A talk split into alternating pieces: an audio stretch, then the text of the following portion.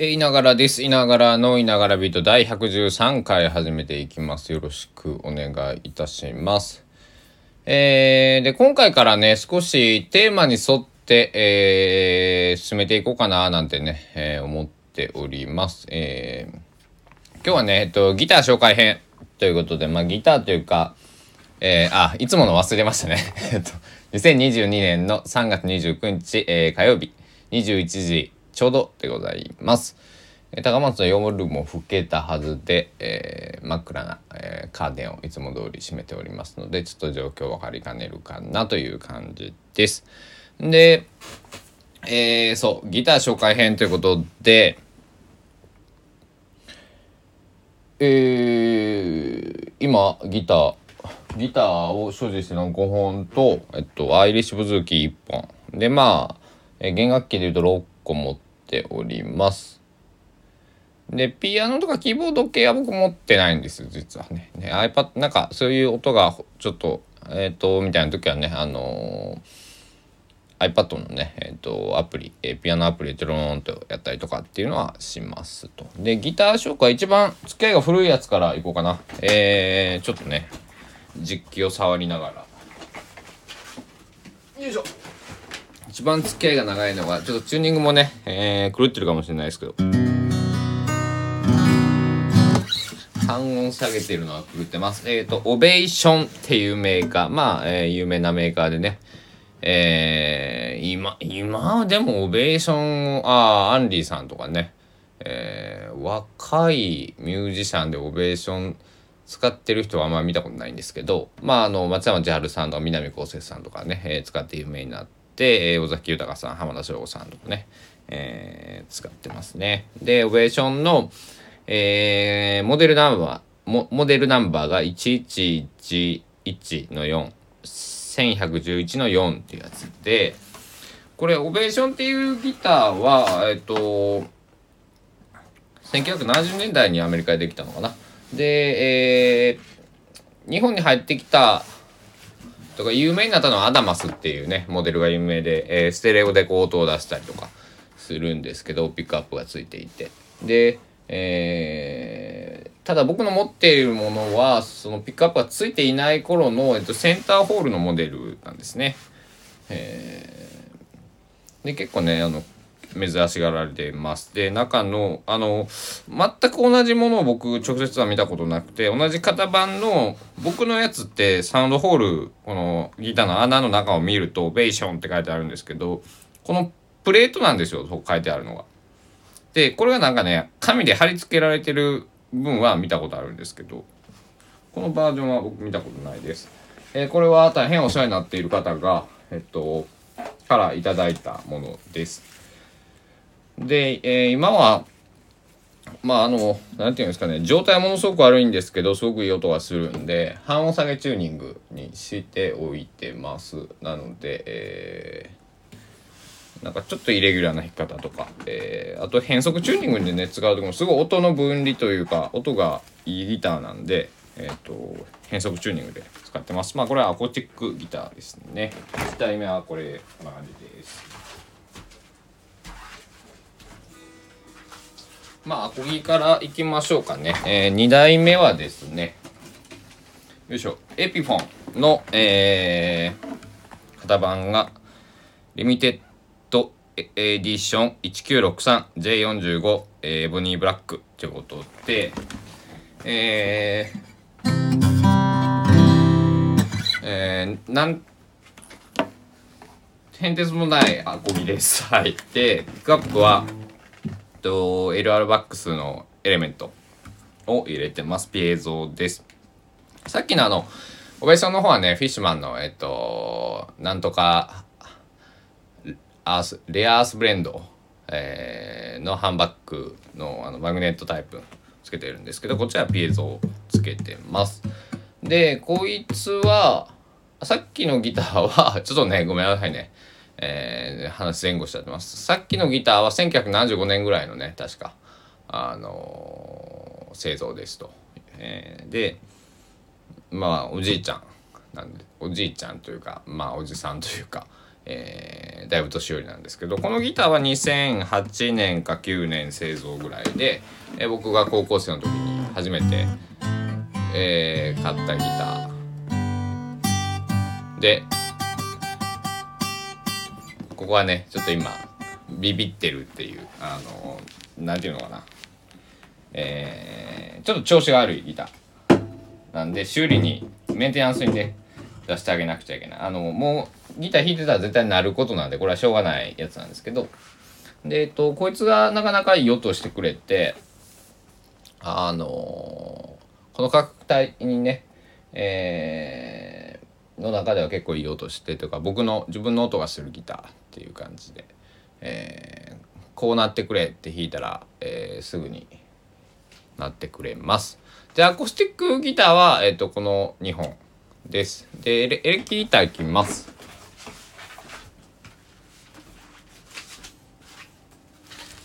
これはね、正確な型番がわからないんですけど、ブリッツ、まあ、バイアリアプロ2ですよね。まあ、あのー、結構ね、安物ですよ。の SG のモデルになんとビグスビーのこの型番ビグスビー何番になるんだろうね。もうそそんな詳しくないからあれなんですけどビグスビーがついたモデルです。これは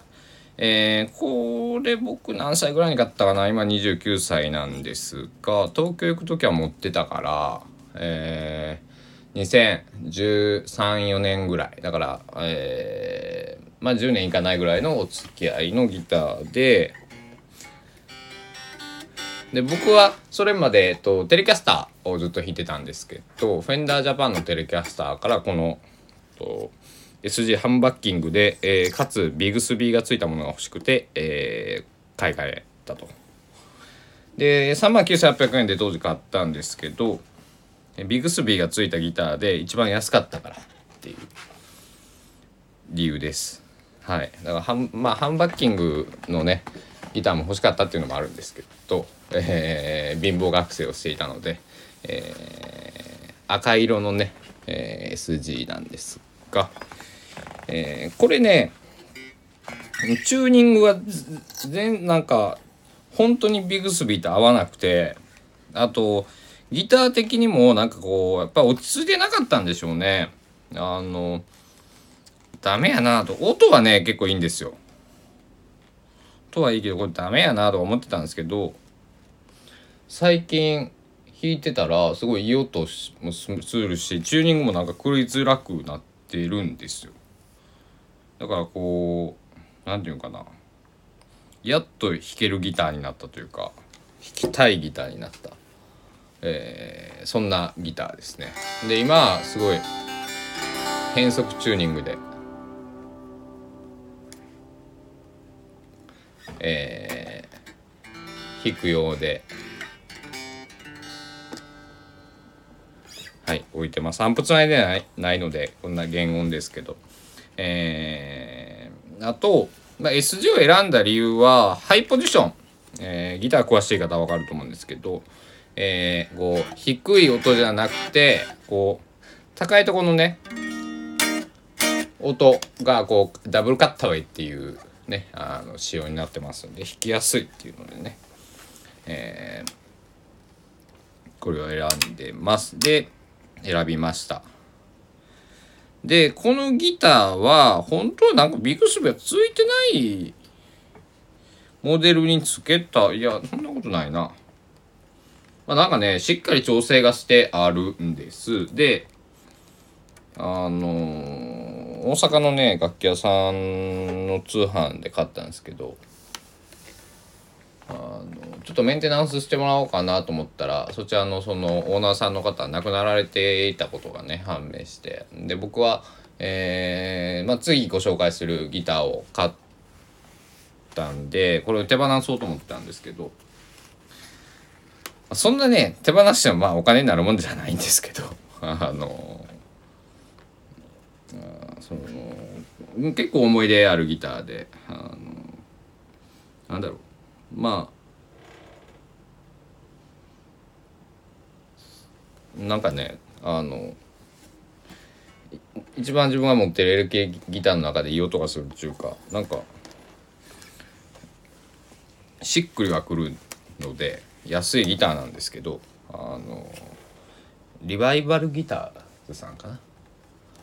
っていうあのところにね、えー買ったんですけど。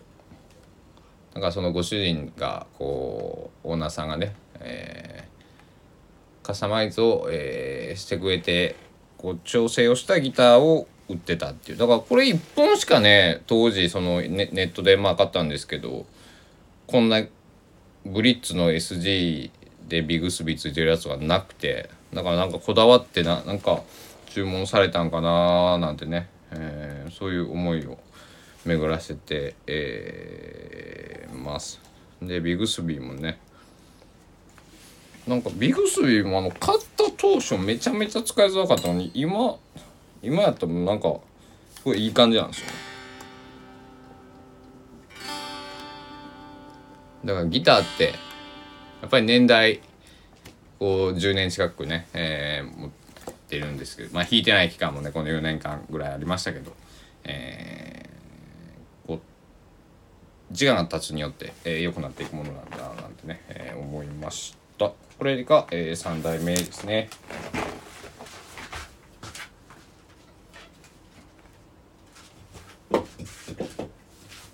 で次がどうしようかな。買った順にいこうか。えー、スクワイヤーのテレキャスター、えー、アフィニティ、えー、シリーズのやつなんで一番安い手ですよ。新品でもなんか3万か4万のやつなんですけど、えー、僕はこれを、えー、某ハードオフでえー、いくらで買ったんだっけ ?1 クッパ。19,800円で買いました。これがね誰に弾いてもらってもこれめっちゃいいじゃんって。これ1キュッパ。マジで。って言われるんです。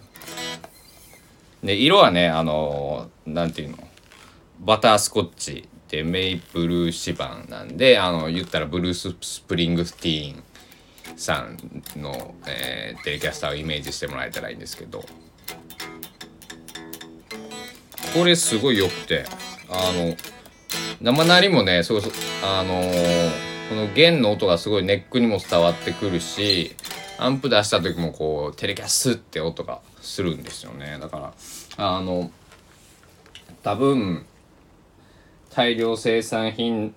なんだろうけどもやっぱりこう楽器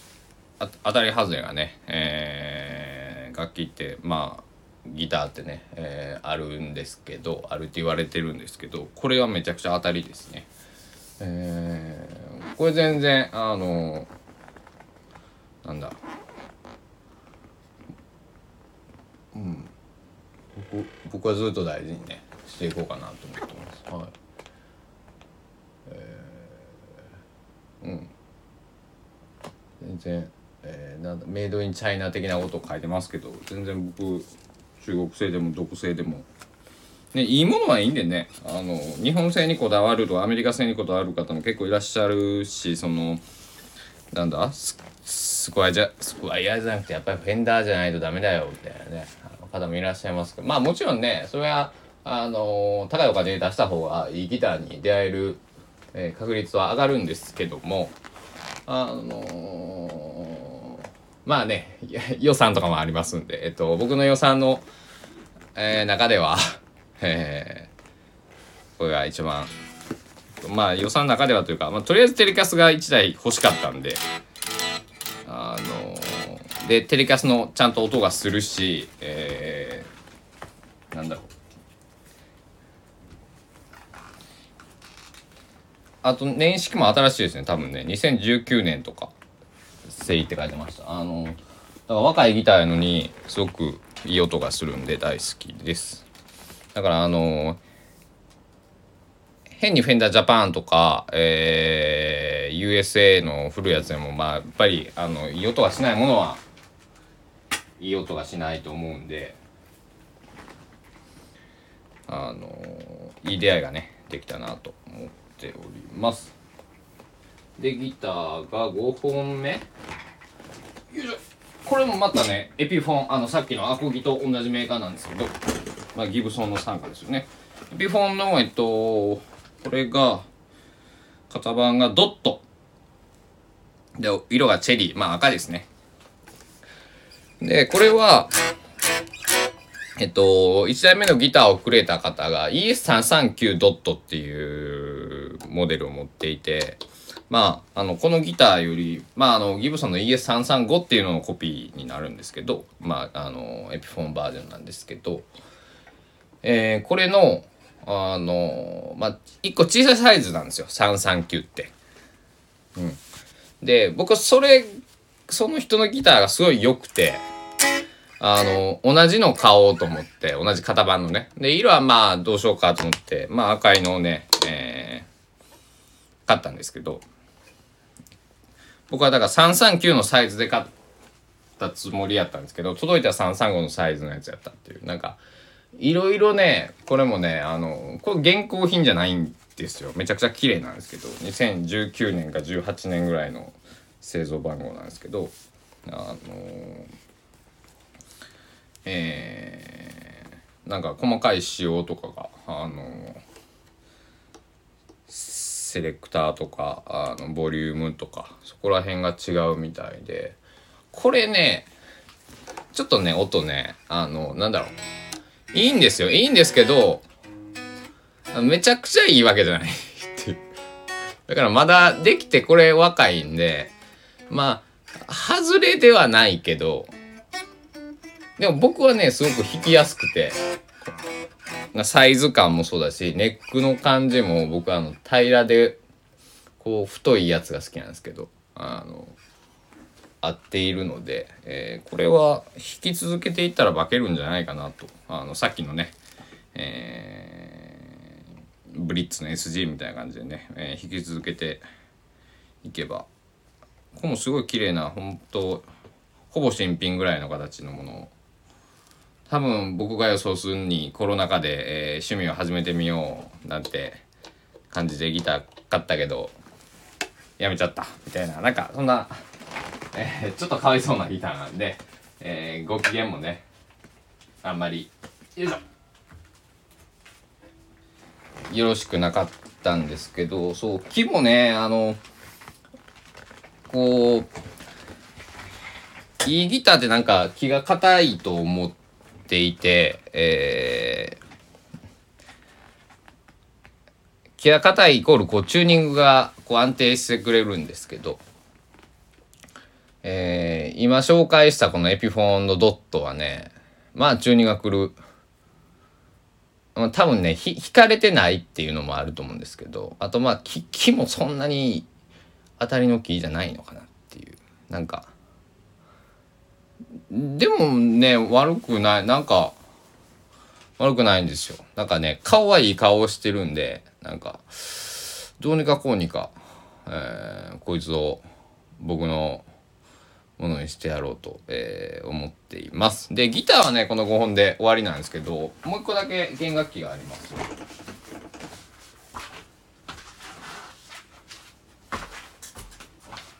これが問題児なんですがえー、メーカーはね、ホ、ホラ、ホーラって読むかな？ホラって読むかな ?HORA。えー、メイドインローマで、アイリッシュブズーキという楽器です。こ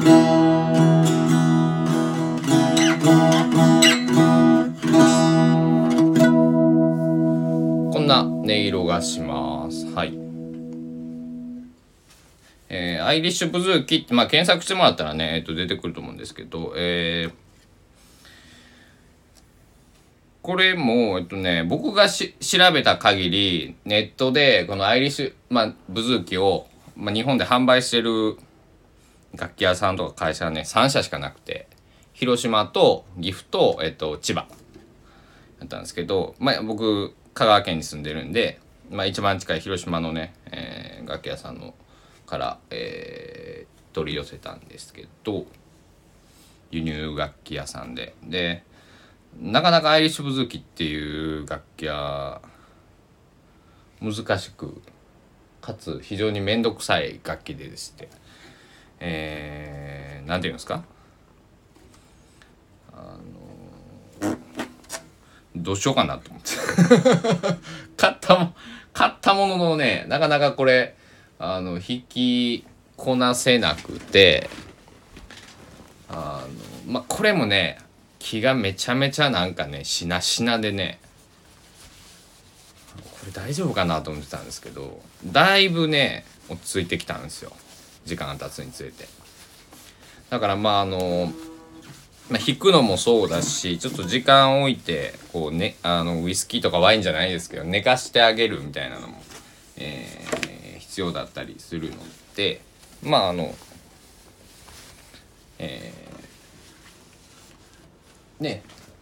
うちに来てくれた大切な、えー、仲間というかね楽器ですから。これね色はナチュラル、まあ、あの木目調なんですけどね結構ねこう詰まってる木を使っててあのそのどこのの木を使ってるか分かんないですけどあのなかなか綺麗なんですよ。でうん後ろのバッグとかもあの合板バッグは合板ですけどこう2枚のやつを貼り合わせてるんですけどなんか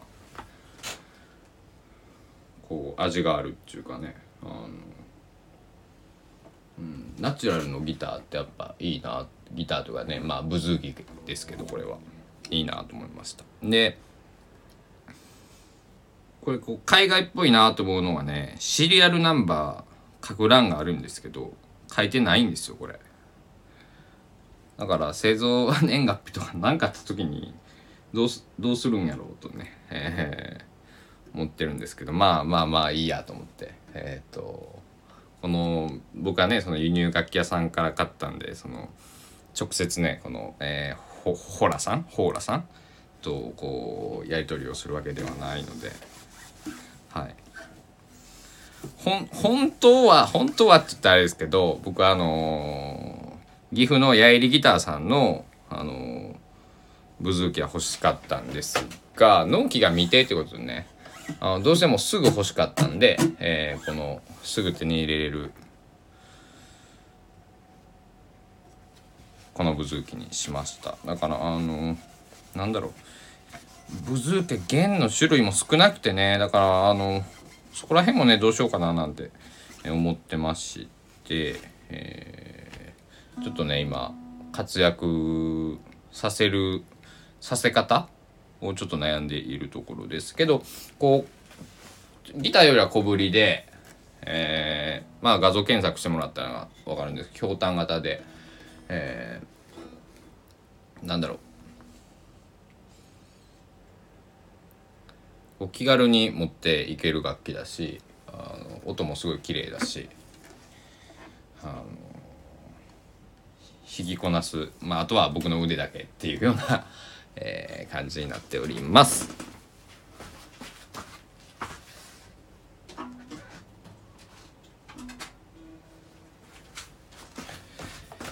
えー、というわけでちょっと戻ってまいりました。えー、私の持てるギター、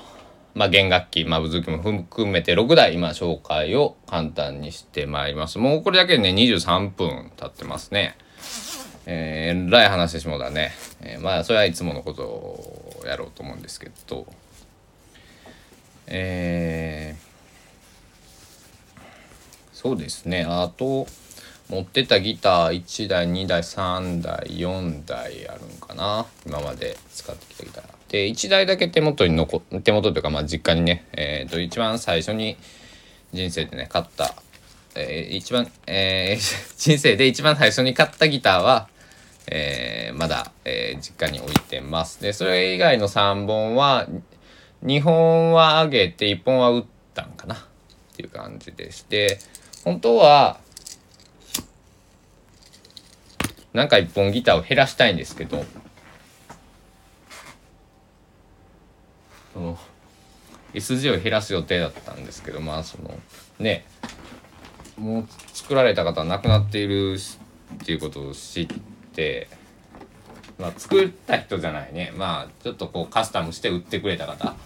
ほんで安価に、えー、非常に安価にね、えー、販売をしてくれたので。なんか。